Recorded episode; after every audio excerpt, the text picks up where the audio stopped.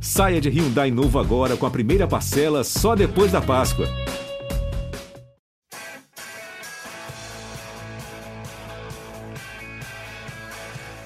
Bom dia para quem é de bom dia, boa tarde para quem é de boa tarde, boa noite para quem é de boa noite. E se você está nos ouvindo de madrugada, boa sorte. Eu sou Eduardo Rodrigues, setorista do São Paulo no GE, e esse é o episódio 135.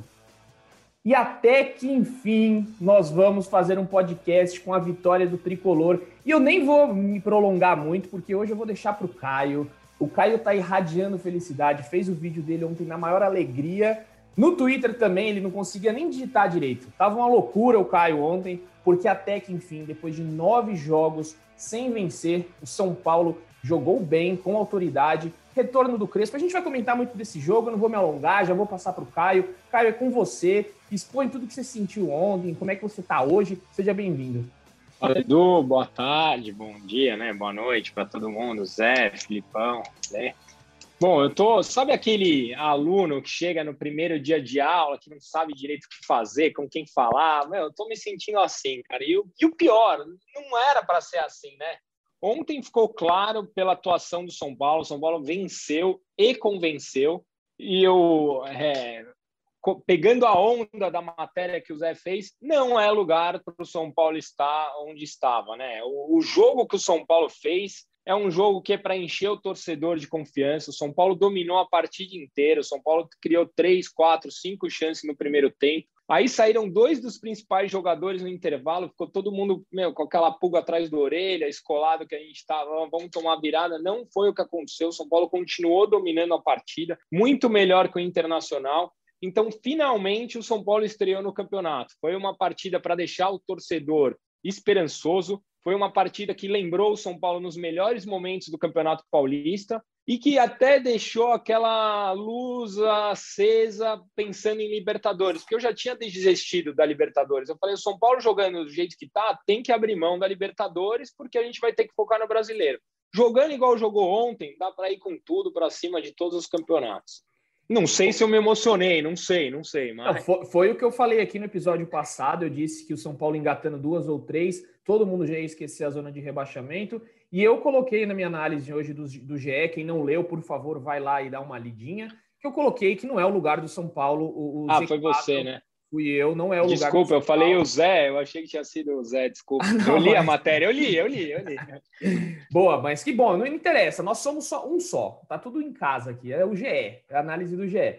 E eu coloquei lá que não é muito longe do G4, do, do Z4, pelo que o São Paulo tem tecnicamente. O Alexandre Losetti, eu estava assistindo a Seleção Sport TV agora há pouco, e ele falou uma coisa que é verdade: o São Paulo, tecnicamente, é, e até com, com a comissão técnica que tem, é para brigar por muita coisa. O que vai pesar é a parte física dos atletas. A gente pode comentar um pouquinho mais, já vou passar a bola para o Zé aqui, para a gente comentar sobre a partida, né? O Zé falar sobre a partida e sobre esse desgaste físico, porque ontem nós tivemos mudanças nesse time aí o Crespo resolveu entrar com Igor Gomes, Rodrigo Nestor e Wellington, três jogadores da base, três garotos, e ele tirou ali o Reinaldo Benítez e o Lisiero para colocar o Nestor. Então, essas três trocas. Passo a bola para o meu parceiro Zé Edgar de Matos para comentar. Não aquela parte, a parte de torcedor a gente deixou para o Caio, você vai vir com aquela análise tática e técnica que só você tem. Seja bem-vindo, Zé.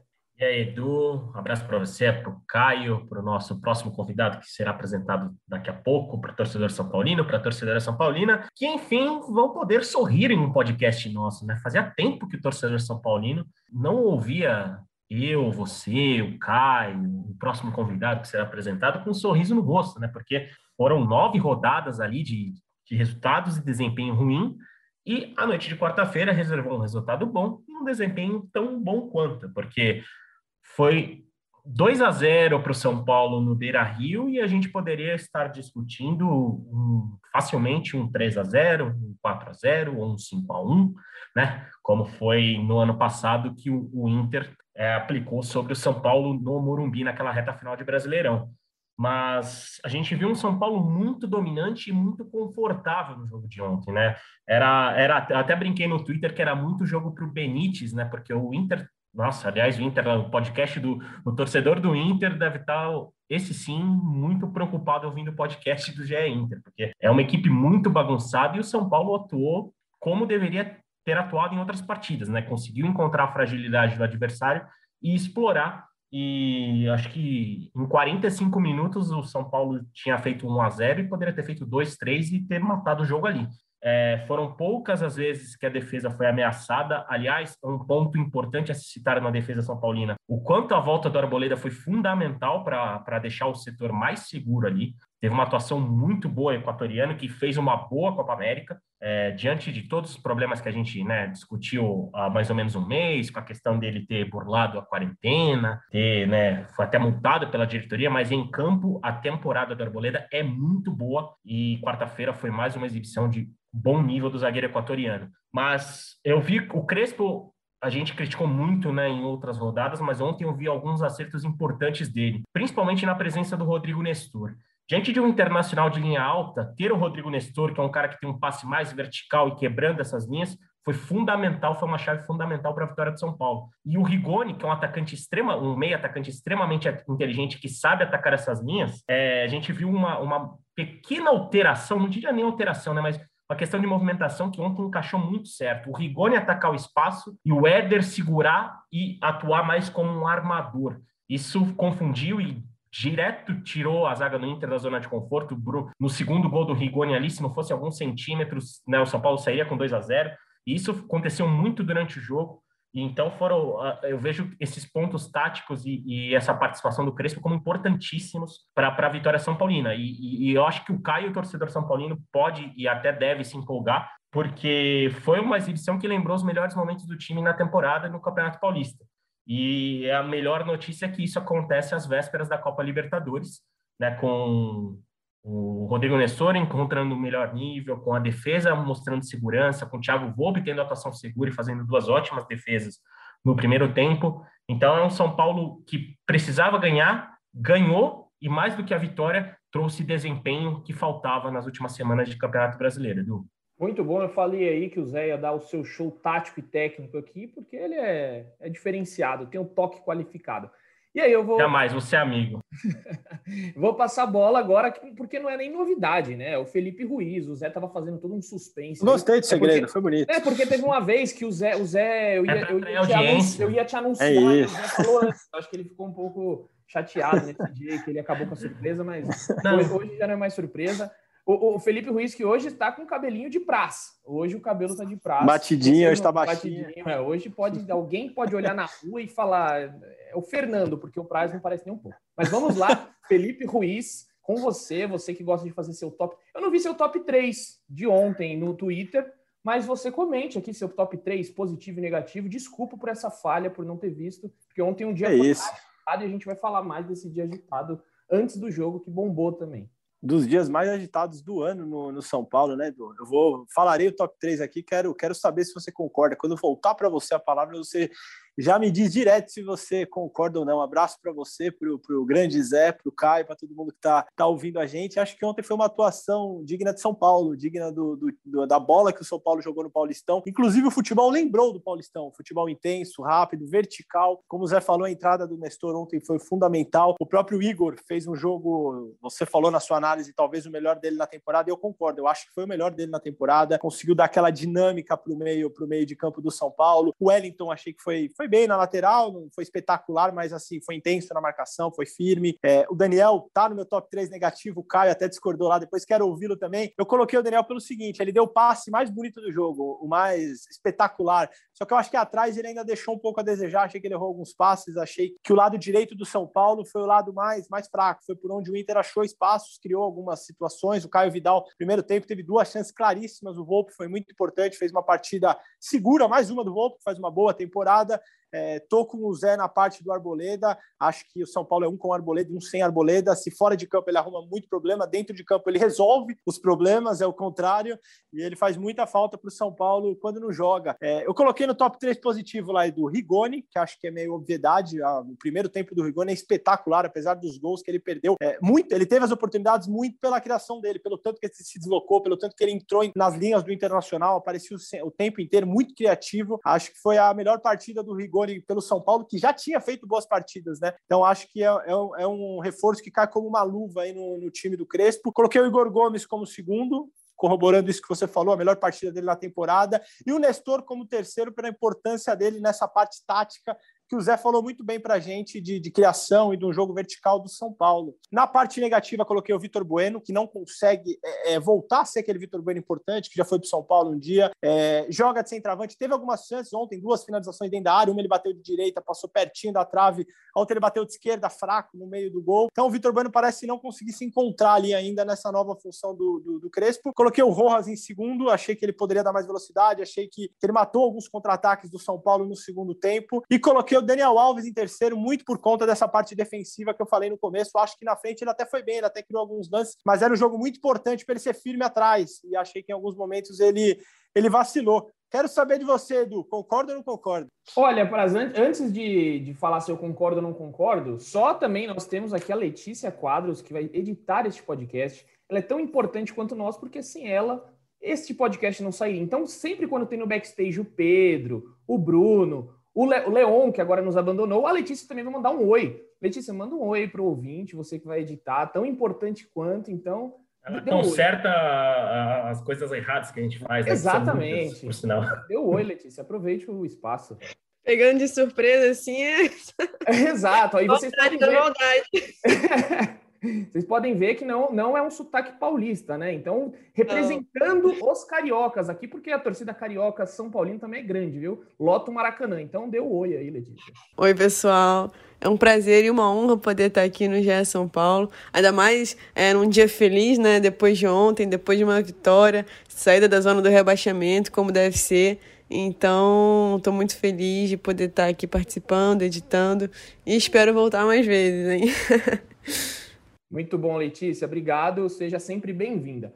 E agora, falando, né, Praz, do seu top 3 positivo e negativo, concordo contigo. Eu acho que é, talvez o Daniel Alves eu, eu discordaria um pouquinho também. É, acho que ele fez uma partida até que legal. É, o Luca Bop, né, nosso amigo aí também que já participou desse podcast, ele até brincou no Twitter e disse: para um lançamento bom do Daniel Alves, quatro passes errados. Só que o Luca é extremista, assim, né? O Luca é torcedor que é, a gente conhece aqui do podcast porque ele já veio aqui. É, mas discordo um pouco. Acho que ele conseguiu organizar o time ali. Ele, ele não apareceu muito ontem. Às vezes acho que é até bom o Daniel Alves não aparecer, porque ele organiza o time. Então, eu não sei quem eu colocaria aí como negativo, é difícil. Talvez... Isso é importante, tem, tem que dar o terceiro nome. Se discordou, tem que dar o terceiro. É, que eu, eu acho que foram muitos nomes bons ali ontem. O, o, bom, vou, vou, vou, em um aqui, no Rojas, que entrou no segundo tempo e não, não desempenhou nada. Eu não lembro Mas ele tá em segundo, né? Vitor, é Vitor Bueno, Rojas, pelo menos ah, na minha. o Rojas pode... em segundo? Coloquei o Rojas. Vitor é, Bueno em primeiro, dar uma roubada aqui, então, e não deu certo. Mas isso, isso que você está falando diz muito sobre a atuação do São Paulo. É difícil a gente achar um terceiro é. nome que foi mal no jogo, né? Exato, mas eu concordo. Vamos falar do positivo, concordo plenamente com você. Acho que esses três foram muito bens, muito bons. E, e, o que eu acho muito importante do Nestor é isso que você falou, né? Dele dessa verticalidade, dele dar passe para frente. A gente vê muitas vezes o Lisieiro tem qualidade, fica dando passe para trás, não é a do Lisieiro, tem que dar passe para frente. Então gostei muito do Nestor. Vou pensar nesse nome aqui que você falou do terceiro nome negativo e eu volto com isso em breve. E antes disso, eu quero passar para o Caio para só para perguntar uma coisa para ele. O que você sente quando você vê Emiliano Rigoni com a camisa do São Paulo? Teve um amigo meu ontem que mandou: "Eu amo um argentino". Não sei se é, esse é seu sentimento também, mas assim, Emiliano Rigoni entrou nas graças e eu queria abrir o debate para este meio atacante que, olha, me surpreendeu muito. Eu vi o jogo contra o 4 de julho e eu fiquei meio assim, será que é isso mesmo? Tá jogando contra o 4 de julho, mas ele vai mostrando jogo após jogo que é muito bom de bola. Então, tá de parabéns pela contratação Hernan Crespo que pediu. Bom, hoje, sexta-feira que a gente está gravando, eu amo três argentinos: o Rigoni, o Crespo e o, e o Benítez. Amanhã eu odeio todos, domingo eu volto a gostar de todos, né? Porque amanhã tem é final é da Copa América, eu sou o maior pachecão, não quero saber de Messi, sou Brasil, aconteça o que acontecer. Mas eu, o que eu falei no vídeo ontem, cara, é impressionante como o Rigoni faz tudo bem, cara. O Rigoni na ala ele joga bem, dá assistência. O Rigoni no ataque ele finaliza muito bem. O Rigoni na saída de bola ele ajuda no passe. O Rigoni na cozinha faz um belo estrogonofe. É impressionante como o Rigoni ajuda em absolutamente que, em tudo que ele faz, cara. A contratação do Rigoni, para mim, é a grande surpresa do São Paulo até agora.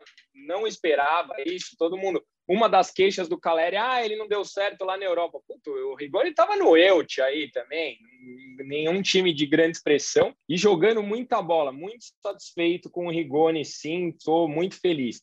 E só para completar, o Filipão falou, porra, o Caio não concordou com o Daniel. Realmente, cara, eu acho que o Daniel defensivamente teve alguns, alguns problemas, mas a minha régua, a minha paciência estava tão baixa com o Daniel, mas tão baixa que ele tocava de um lado, inventava para o outro, dava um três dedos, queria inventar. Ontem ele fez o arroz com feijão e eu achei que ele fez o arroz com feijão bem feito. Se não fosse o VAR ali, ele teria dado a assistência mais bonita do campeonato. E ontem eu achei que ele mereceu um ponto positivo. E o que eu acho mais bacana dessa história toda é a gente poder discordar com argumentação. Não tem certo e nem errado. Eu acho que você tem um ponto de vista, eu tenho outro, e é isso que é muito legal da história toda. Todo mundo viu o mesmo jogo e cada um tem a sua opinião, e nem por isso a sua é a certa e a minha é errada. Acho que é uma lição para muita gente que nos lê no Twitter aí. Achei muito bacana. Em resumo, amo três argentinos hoje. Hoje, hoje. É isso, vivemos numa democracia, então podemos discordar e concordar com total respeito. Só que na próxima coletiva do Rigoni, eu vou levantar o dedo e vou perguntar: Rigoni, você faz um belo estrogonofe? Tem um cara que quer saber aí se você faz um belo estrogonofe cabe ou muito, não. Cabe muito. cabe muito.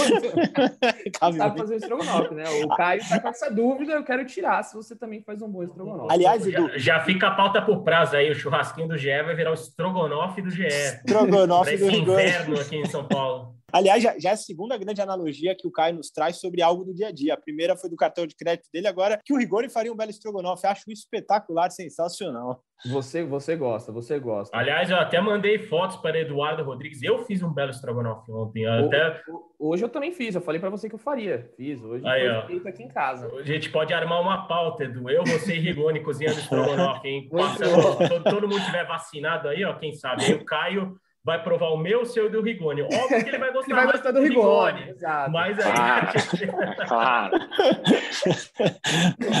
Eu, eu, eu já fiz gol? Eu já fiz gol pelo São Paulo? Você já fez gol pelo São Paulo? Não, então o Rigoni tá na frente. Sinto Você muito. fez muito gol pela Copa CS. É, São Paulo é ainda não. É que São Paulo, São Paulo não viu seu artilheiro talento também. Mas, José, fala- falando nisso, falando no- nos gols de Rigoni, traz pra gente aí, eu vi que você é, publicou uma matéria no GE sobre os números do Rigoni, são números expressivos, né? Ele começa com tudo nesse, nesse, nessa temporada pelo São Paulo, surpreendente, com assistência, com gol, participação em gol. Então traz pra gente aí os números de Emiliano Rigoni, que já jogou com o Messi, hein? Emiliano Rigoni já jogou na seleção da Argentina com o Messi. É, o pra Messi jogou com o Rigoni. né? É isso. O Messi jogou com O o Messi jogou com o Rigoni. É isso. Para aliviar um pouco a fome do nosso São Paulino e da nossa São Paulina que agora estão, obviamente, pensando em Strogonoff, vamos falar do Emiliano Rigoni em campo, que ele participou de cinco dos sete gols do São Paulo na competição. Ou seja, 71% dos gols do São Paulo no Brasileirão tiveram a participação direta do Rigoni, né? Foram dois gols, justamente nas últimas duas rodadas, né? Contra o Red Bull Bragantino e contra o Internacional e três assistências nesse período. Ele só não participou, obviamente, do segundo gol de ontem do Igor Gomes. E contra o Ceará. Contra o Ceará, Ceará, ele não isso. estava envolvido no gol. Inclusive, ele foi banco na, naquela ocasião. E, e é justamente isso que chama atenção, porque o Rigoni, é, enquanto né, a gente já trouxe aqui no podcast a questão da, de um problema de adaptação do Orejuela, né, que foi o reforço mais badalado e, e mais importante da temporada na questão financeira e que não consegue embalar no São Paulo. Aliás, pode começar a embalar agora, mas depois a gente entra nesse assunto, né, sobre Daniel Alves, porque o Rigoni chegou, vestiu a camisa, já chegou jogando e sendo protagonista. E há uma há informações no São Paulo que mostram muito quanto a comissão técnica ajudou nesse sentido. Por quê? Porque o Rigoni já conhecia o Alejandro Corran, trabalhou no Independiente, ele já, já jogou junto com o Benítez no Independiente. Então, já conhecer algumas pessoas foi fundamental para deixar o Rigoni completamente à vontade. E o Crespo conhecia muito o Rigoni, muito por, por conta desses, desse diálogo e principalmente desse pré-conhecimento de membros da comissão técnica. Inclusive, o Corran foi uma das primeiras pessoas que sondaram ali o Rigoni sobre a possibilidade dele sair do futebol europeu e reforçar o São Paulo. E acho que é impossível não colocá-lo como protagonista ofensivo do time na atualidade, né? Porque mesmo com poucos meses de casa, já tem sido decisivo, protagonista, foi bem contra o 9 de julho, na, numa partida em que o São Paulo encarou pressão, é, mesmo na fase ruim de Campeonato Brasileiro, de nove, jejum, é, nove jogos de jejum. Você falou 9 ah, de julho, mas é 4 de julho. Foi é, eu pensei, pensei na Avenida 9 de julho, né, Argentina? Eu já fiz isso, mas eu já fiz isso aí. Já. Pensou no feriado, né, Zé? Te conhece. Você tá chegando ainda. Pior que eu estou de folga. Pior que eu estou de folga. É, foi um ato falho extremamente bacana, porque amanhã eu estou de folga, ainda bem. E quem sabe eu ainda preparo mais um estrogonofe para tentar chegar no nível do Rigoni. mas voltando ao, ao assunto, o Rigoni, ele, ele né, teve essa adaptação muito rápida pelas questões internas e o Crespo conseguiu encaixá-lo muito facilmente no time, né? Porque é, é meio que o Caio comentou, é, o Rigoni consegue atuar como uma, uma, uma, uma função de definidor, consegue armar o time, consegue cair pela ponta. Essa versatilidade se mostrou fundamental para o São Paulo, mesmo na fase ruim. Porque semana a semana, podcast a podcast, a gente criticava, detonava o time de São Paulo com todos os motivos que a gente elencava, mas o Rigoni era um cara que se salvava muitas vezes das críticas, né? Mesmo no momento ruim, o Rigoni se destacava. E não, não seria diferente que na primeira vitória do time ele também tivesse um papel fundamental. É isso, Zé. Pode ir lá, Caião, levantou o dedo, a palavra é sua. Eu queria fazer uma pergunta para vocês, assim, tipo, ontem a mudança de postura do São Paulo foi gritante, é fato, todo mundo percebeu. Mas eu, eu percebi uma mudança que foi muito pouco comentada. Ontem a saída de bola do São Paulo foi muito diferente do que vinha sido nos outros jogos. O, aquela que o Volpe espera o time se recompor, sai tocando de lado, aconteceu muito menos. A gente buscou um lançamento, a saída foi muito mais aguda. Vocês acham que isso foi uma mudança da comissão técnica ou foi pelo fator Nestor, porque eu acho que o Nestor, a gente já falou aqui no começo, ele é muito mais, ele toca muito mais para frente do que o Liseiro. Acho o Liseiro um bom jogador, mas o, Liseiro, o Nestor é mais agudo. Foi coincidência ou vocês acham que foi algo pensado e, e, e treinado para esse jogo? Porque me impressionou. Eu, uma das coisas que mais me incomodava no São Paulo é isso: a gente pegava a bola, esperava o time se recompor, tocava de lado, aí quando via já estava todo mundo marcando pressão e a gente perdia a bola. Ontem isso não aconteceu e foi a melhor partida do São Paulo no campeonato. Eu queria entender de onde saiu isso. Eu acho que além do fator Nestor, tem o fator Arboleda também, né?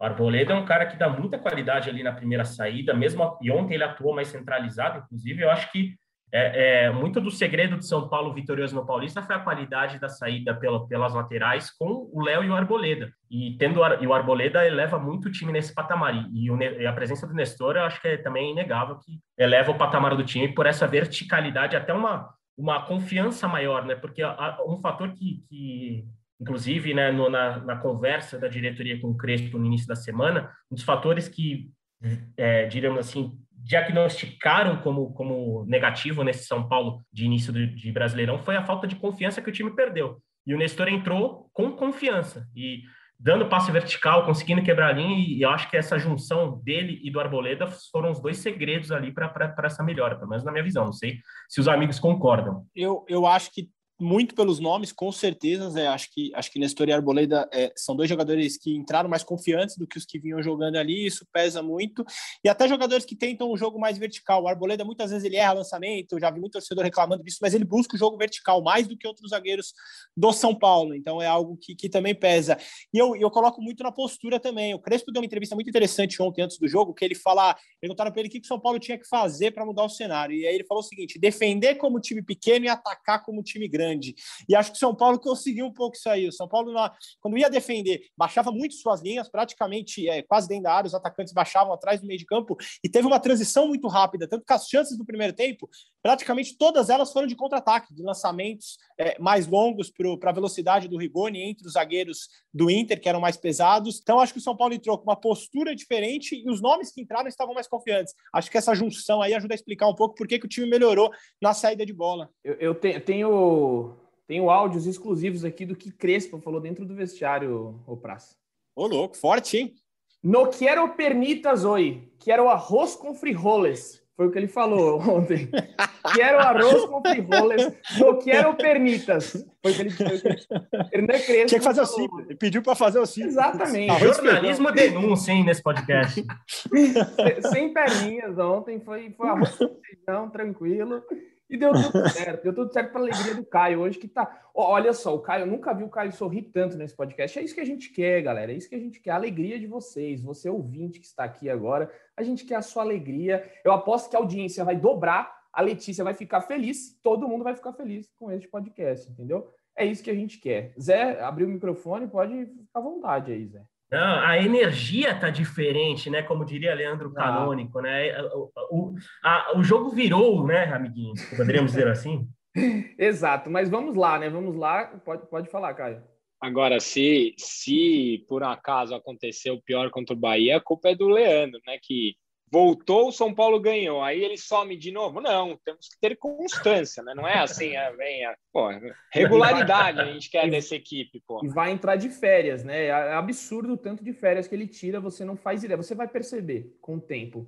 Quanto Como faz, Edu? Como faz para tirar sei, duas, né? três por ano? Assim? Ele fala que é porque o trabalho registrado ainda dá essas, essas possibilidades, né? Até quando a gente não sabe, mas por enquanto a gente vai tirando nossas férias. Mas vamos lá, já que o Caio falou do Bahia aí, no sábado, às sete da noite, no Morumbi, tem São Paulo e Bahia, 11 primeira rodada, e o São Paulo pode engatar, quem sabe, a segunda vitória, já começar a pensar em brigar ali pelo um G6, depois G4. Ainda há possibilidades, o Campeonato Brasileiro, como a gente vem falando, é muito grande, muito extenso, e ainda tem chances de reviravolta. Então, se ganha do Bahia, já dá uma guinada legal no campeonato, já saiu da zona de rebaixamento e pode chegar em alta para enfrentar o Racing na terça-feira, o primeiro jogo das oitavas de final. Com certeza a gente vai voltar aqui na segunda-feira para falar desse jogo contra o Bahia e também projetar o jogo contra o Racing. E queria saber de vocês o que esperar desse São Paulo.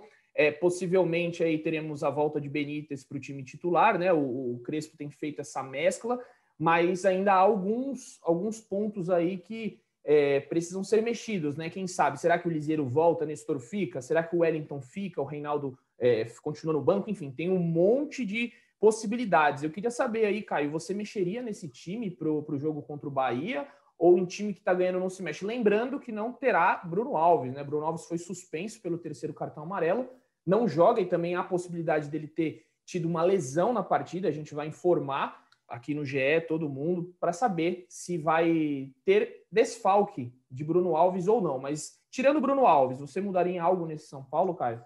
Então, eu até comentei que o que todo mundo chamou de poupar, eu, eu chamo de meritocracia. Eu acho que o Reinaldo, depois do Paulista, deu uma caída, ele estava precisando de um, de um banco. Isso aconteceu no Brasileiro do ano passado, do ano retrasado, ele voltou muito melhor quando ele foi para o banco. Eu acho que o Lisieiro não vinha dando a dinâmica que o São Paulo precisava, a exceção era o Benítez. Mas o Igor Gomes jogou muita bola, cara. Eu, eu gosto do Igor Gomes, eu sei que eu sou uma exceção na torcida, parte da torcida tem pega no pé dele. Se fosse para fazer uma alteração, a única que eu faria era essa entrada do Benítez no lugar do, do Igor Gomes. Até porque eu acho que na Libertadores, apesar de eu dizer aqui que o Reinaldo estava merecendo um banco, a experiência do Reinaldo é mais importante do que o Wellington. O Wellington não, não fez essa partida brilhante, não comprometeu, muito pelo contrário, mas o Reinaldo é um cara que dava muito assistência no Campeonato Brasileiro, ele, eu acho que ele pode ter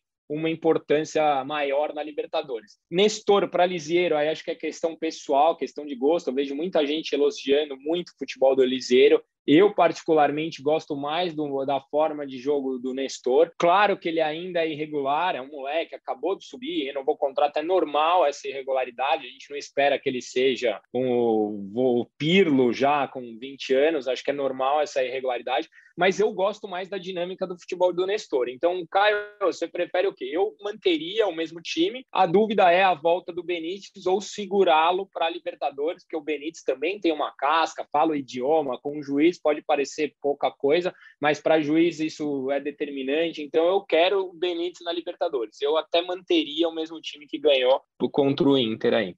Zé? É, eu acho que, que a, questão, a questão física tem que ser muito importante para esse jogo de fim de semana, porque a prioridade no São Paulo é as Copas e, independente de qualquer jogo, você tem que, ter, você tem que priorizar a Copa Libertadores. Né? Nesse sentido, é, tirando o Bruno o São Paulo pode contar, quem sabe, com o retorno do Miranda e do Gabriel Sara, né, que são duas opções ali que poderiam, inclusive, ganhar minutos, né, pensando na Libertadores. Mas eu acho que a base tem que ser justamente essa que, que, que ganhou do Internacional. Inclusive, é, segurar o Benítez pensando na terça-feira pode ser uma escolha muito importante diante da, da questão física que o Benítez sempre tem em consideração. E fora que é a oportunidade de dar mais minutos e aumentar a confiança do Igor Gomes, que pode ser um jogador importante na, resto da temporada. Né? Igor Gomes fez na minha opinião, a melhor partida dele em 2021, justamente contra o Internacional, e não só pelo golaço, né, pelo primeiro tempo, principalmente, e jogar em casa no Morumbi, diante, desse contexto, pode ser interessante para ele, que vai ser uma opção muito importante para o São Paulo, principalmente diante dessa questão física do Benítez. Eu acho que, por, exemplo, o Gabriel Sara poderia ganhar mais minutos, dificilmente vai ser titular, né? Porque a gente sabe como que jogadores, quando, quando voltam de lesões, raramente voltam no, no time titular, com raras exceções, mas eu manteria a grande parte dessa base que, que ganhou no Internacional, sim, e segurando, pensando em muitos nomes para a Copa Libertadores. Por exemplo, é, pode ser uma chance interessante né, para esse do esse nesse jogo contra o Bahia para o Orejuela. O Daniel Alves está fora, né, já se apresenta ou apresentou hoje para a seleção olímpica. O Igor Vinícius é um bom jogador, talvez seja o titular da posição, mas o São Paulo também vai precisar do Orejuela nesse pelo menos nesse período olímpico aí bem atento e é um jogador mais cascudo, inclusive pensando em Copa Libertadores, então é um cara que precisa de confiança e talvez o cenário mais confortável que ele poderia entrar justamente nesse fim de semana, que São Paulo vem de uma ótima exibição contra o Internacional e joga em casa em uma partida dura contra o Bahia. É, eu, eu não me surpreenderia se o Crespo colocasse Rigoni para jogar no lugar do Daniel Alves e não colocasse nem Igor Vinícius e nem Orejuela, né? É uma possibilidade muito grande, eu acho, para Libertadores. Não acredito que para o Bahia agora. Verdade. Mas eu acho que contra o Racing ele vai com isso aí. Rigoni de ponta e sem Igor Vinícius sem Orejuela. Até porque o Orejuela não. Talvez até com o Igor, talvez até com Igor Gomes e Benítez juntos ali atrás é, do Éder. Né? Exatamente. Seria uma boa escalação. Não, não acharia ruim. O que, que você acha, Praz? Eu penso muito parecido, Edu. Eu acho que o Crespo não sentiu confiança em nenhum dos laterais é, direitos que ele, que ele testou. É, acho que não foram bem. O Igor vem numa fase ruim. É, já jogou bem pelo São Paulo, mas vem numa fase ruim. O Orejuela não conseguiu jogar bem desde que foi contratado. Eu acho que tem muita chance do Crespo utilizar o Rigor ali, que foi bem na posição, fez bons jogos. É, contra a Chape, se não me engano, né? Ele começou assim. O São Paulo dominou o primeiro tempo. Poderia ter feito dois, três gols. E aí depois tem a expulsão do Nestor. E o jogo fica muito complicado e, e acaba empatado. Eu, eu só tenho uma pequena discordância dos amigos, eu acho que o jogo de sábado é muito importante para o campeonato brasileiro, assim. Acho que o São Paulo não ganhou no Morumbi ainda, acho que o São Paulo não ganhou do Cuiabá, é, não ganhou da Chapecoense, que eu acabei de falar. Eu acho que o São Paulo tem que levar esse jogo muito a sério. E eu entraria com um esboço de time que vai entrar terça-feira na Libertadores, ou seja,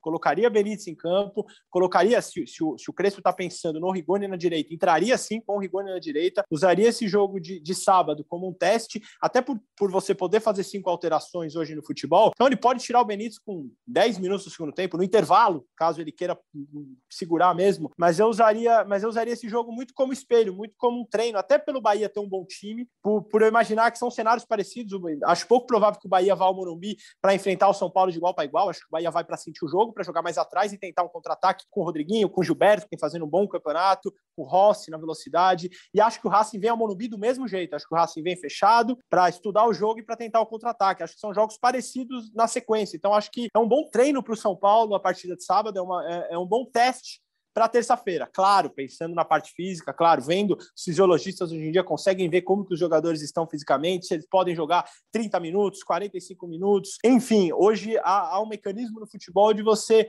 é, é, não estourar o jogador, entre aspas, né? O estourar aí, entre aspas. Então, acho que o São Paulo tem que levar o jogo de sábado muito a sério e já projetando o jogo de terça. Acho que já espelhando o duelo contra o Racing. Concordo totalmente com você, Praz. Como eu falei ali no, no começo, acho que esse jogo não só é importante para a tabela, mas também para elevar o moral para o jogo para Libertadores, né? Você ganha dois jogos seguidos, você vai com outro outro espírito, com outra vibração para uma partida de Libertadores. Então, acho fundamental. E aí, claro, pouparia, não pouparia, né, mas eu é, dosaria alguns jogadores aí, como o Miranda. O Miranda pode retornar, é, é uma dúvida ainda até para o jogo contra o Bahia, né? A gente não sabe a condição dele, o São Paulo vai se representar nessa tarde. Na verdade, a gente está aqui, ó, 4h20 da tarde, a gente está gravando dessa quinta-feira, o São Paulo se representou às 4 da tarde no CT da Barra Funda nessa quinta. Então, pode ser que haja aí alguma novidade sobre o Miranda, mas mesmo assim, não o colocaria, deixaria ele para terça-feira, é, colocaria o Diego Costa ali para jogar junto com o Arboleda e junto com o Léo por pior que esteja o momento do Diego Costa, mas não estouraria nenhum, nenhum jogador assim. É, enfim, é, vamos ver o que, o que, o Crespo reserva, porque ele está cheio de novidades, né? A gente nunca sabe a escalação do São Paulo ultimamente. No dia a gente fica sabendo, eu e o, eu, o Felipe Ruiz do Prazo, ontem nós demos aí é, horas antes do jogo, o Igor Gomes no lugar do Benítez, só que ainda teve, tiveram algumas outras surpresas, né? Como o Wellington, é, também o Nestor, enfim, sempre são surpresas que rolam. Mas vamos, vamos passar aqui para a gente chegando ao fim para algumas novidades, algumas informações que nós publicamos é, no dia de quarta-feira, como eu disse um pouco antes nesse podcast, a quarta-feira foi muito movimentada antes. A primeira das notícias foi é, uma sondagem do, do Inter pelo Pablo. A torcida do São Paulo aí com seu amor e ódio pelo Pablo sempre, né? É, um, é uma relação bem conturbada, eu diria que é uma, é uma relação até abusiva, né? De um com o outro, que é um sofrendo pelo outro, o Pablo que sofre crítica, aí às vezes a torcida acha que vai, mas não vai. Enfim, é uma relação muito conturbada. E quando saiu essa notícia, nós publicamos com, com exclusividade no GE, a torcida se empolgou, por de certa forma, pelo, pelo termômetro da, da, das redes sociais ali, a torcida ficou bem empolgada com a possibilidade dele se transferir. Então, eu queria saber do Caio aí, como é que você viu essa notícia ontem, Caio, como torcedor, porque o Pablo tem seis jogos no campeonato. Se ele entrasse ontem, ele não poderia mais se transferir para nenhum time do Brasil. E coincidentemente, entre aspas, ele não entrou no jogo. Então ele não fez o seu sétimo jogo e ele ainda pode ser negociado com o time do Brasil. Eu fiquei esperando ali, né? A gente deu a notícia, a gente esperou para ver se ele ia ser colocado em campo e não foi. Como é que você vê essa possibilidade dele ir? Lembrando que o São Paulo é, afirma que não vai liberar o Pablo se não contratar um outro centroavante. Tem aí na mira o Caleri, que a gente pode entrar no papo daqui a pouco, mas queria saber de você como é que você viu vê essa possibilidade do Pablo deixar o São Paulo e rumar a, a, a Porto Alegre, ao Internacional. Bom, eu, né, eu apanho mais do que o São Paulo estava apanhando nesse começo de campeonato, porque eu sou uma das poucas pessoas que eu defendo o Pablo, cara. Eu acho que a característica que o Pablo tem, a gente não tem no elenco. O Luciano não é camisa 9, o Rigoni não é camisa 9, o Éder não é camisa 9. Inclusive, ontem, para mim, foi uma das melhores partidas do Éder, justamente quando ele saiu dali da grande área, triangulou, fez gol impedido. Pô, eu gosto do Éder mais é, descentralizados, vamos dizer assim. Então, eu só abriria a mão do Pablo com a certeza da vinda do Caleri, porque aí tudo bem, aí é uma troca justa, é um outro fazedor de gol. Eles até têm características parecidas, me entendam certo, eu não estou dizendo que o Pablo é igual ao Caleri, mas são dois que incomodam a defesa adversária. O Caleri briga lá na frente, marca bem, tira pressão.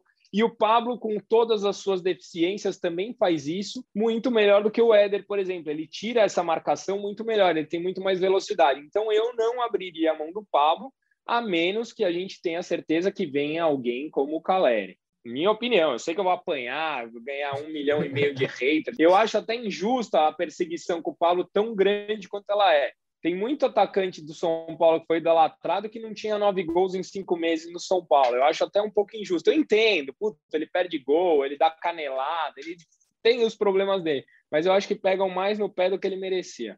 Exato, bom, bom ponto aí, né? Muita gente, eu, como eu falei, esse relacionamento abusivo por isso, porque eu acho que muitas vezes a torcida exagera né, na, é, pegando no pé do Pablo, né? E você coloca, se coloca na empatia, se coloca no lugar do jogador é difícil. Como é que você vai desempenhar sendo criticado? Por mais que o jogador fale em entrevista, ah, eu não vejo notícia, eu não vejo isso, não vejo aquilo. Todo jogador hoje tem uma rede social, todo jogador é, fica passando horas lá no Instagram, às vezes um tem Twitter, enfim, tem todas as redes sociais e sabe que a, a coisa não tá boa. Então, acho, acho bem, bem complicada essa relação e é legal, Caio, essa outra visão aí de um, de um, de um torcedor que acha válida a permanência do, do, do Pablo, contando que vem alguém para o lugar dele.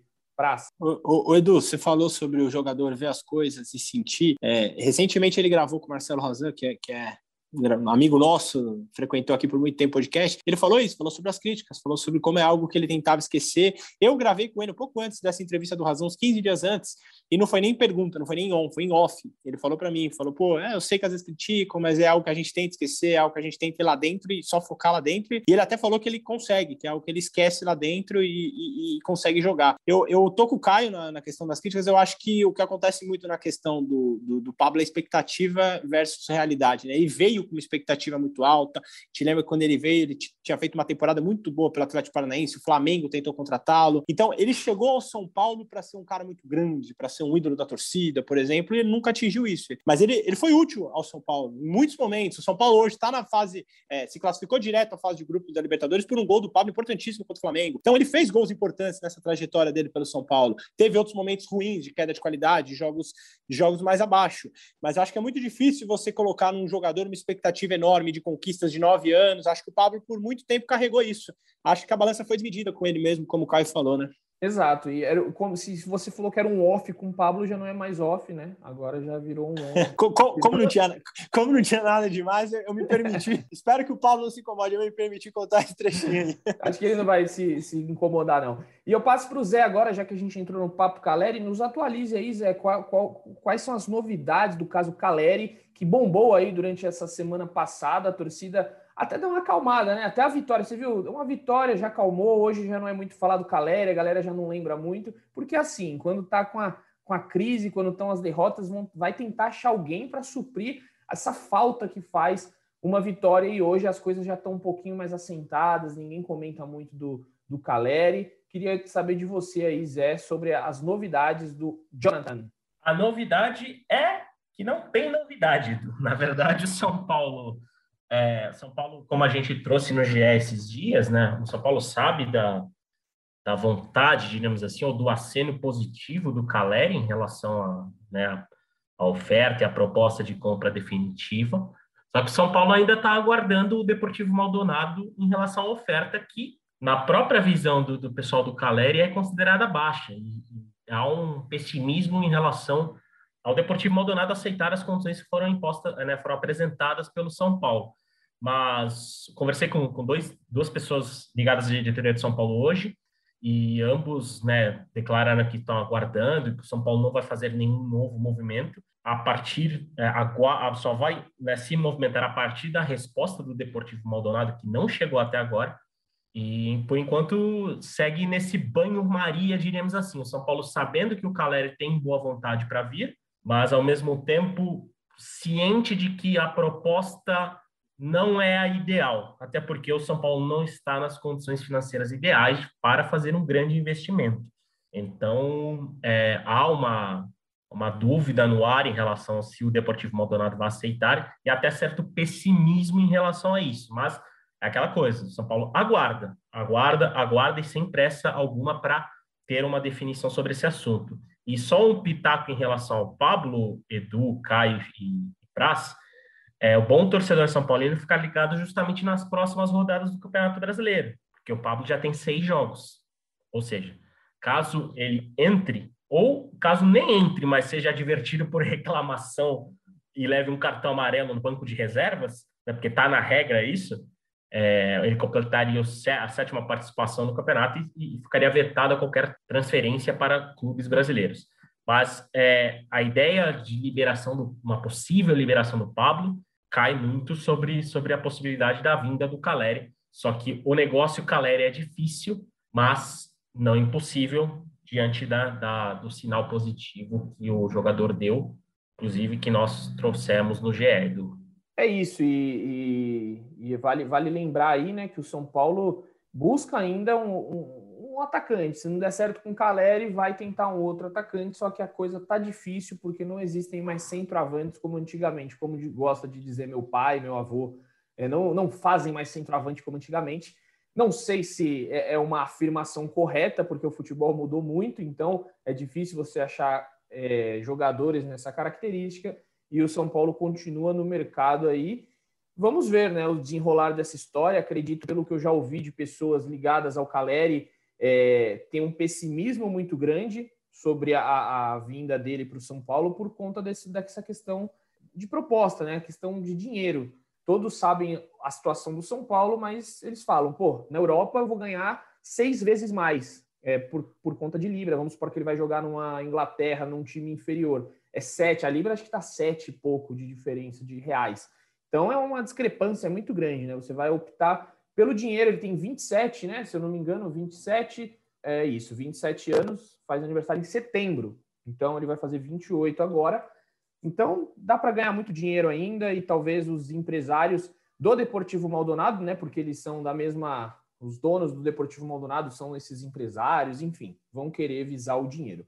Mas a gente vai informando você aqui, torcedor, sobre qualquer novidade do Caleri ou sobre qualquer outro é, centroavante aí que o São Paulo esteja na mira. Fiquem tranquilos que a gente vai informar vocês.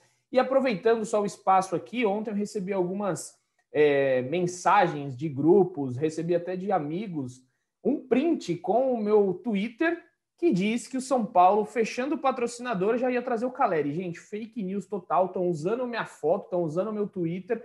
Não acreditem, mandei até para o Zé ontem o print, porque tá rodando aí, mas não sou eu, enfim, é, só não acreditem, entrem lá no meu Twitter que aí você consegue ver realmente a verdade do que está escrito ou não.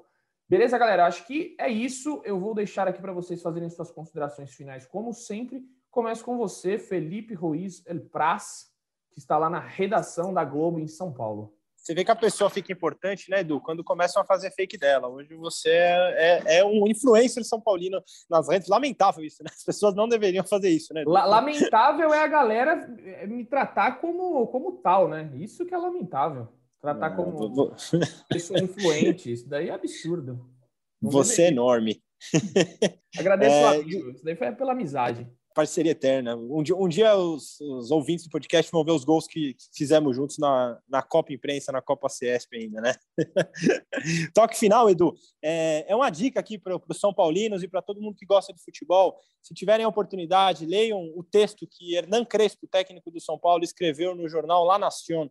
Ele tem uma coluna no jornal, né? eu não sei exatamente a periodicidade, se ele escreve semanalmente, eu acredito que não, porque eu já vi duas vezes, mas bem espaçadas. Ele fez um texto muito legal sobre o Lionel Messi Messi, a forma do Messi de atuar ali. Um texto até meio lúdico. Em determinado momento, ele fala que o Messi consegue correr os 90 minutos, que ele fica impressionado vendo o Messi no finalzinho do jogo. Aí ele fala assim: Eu jamais, eu com 90 minutos estava morto.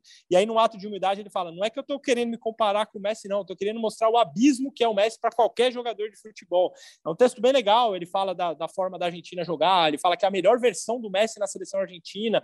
E eu tendo a concordar: o Messi, aos 34 anos, hoje é maduro, é um jogador é, que consegue ser coletivo na seleção líder de gols, líder de assistência dessa Copa América, vai enfrentar o Brasil na final. Então, aos São Paulinos e a quem gosta de futebol, se puder, é, leiam o texto do, do técnico argentino, que voltou muito bem ao São Paulo e mostrou quão importante é ter alguém ali à beira do campo e, e, alguém como Crespo, claro, com a representatividade dele, né, Edu? Sempre aquela satisfação e aquele abraço para todo mundo aí.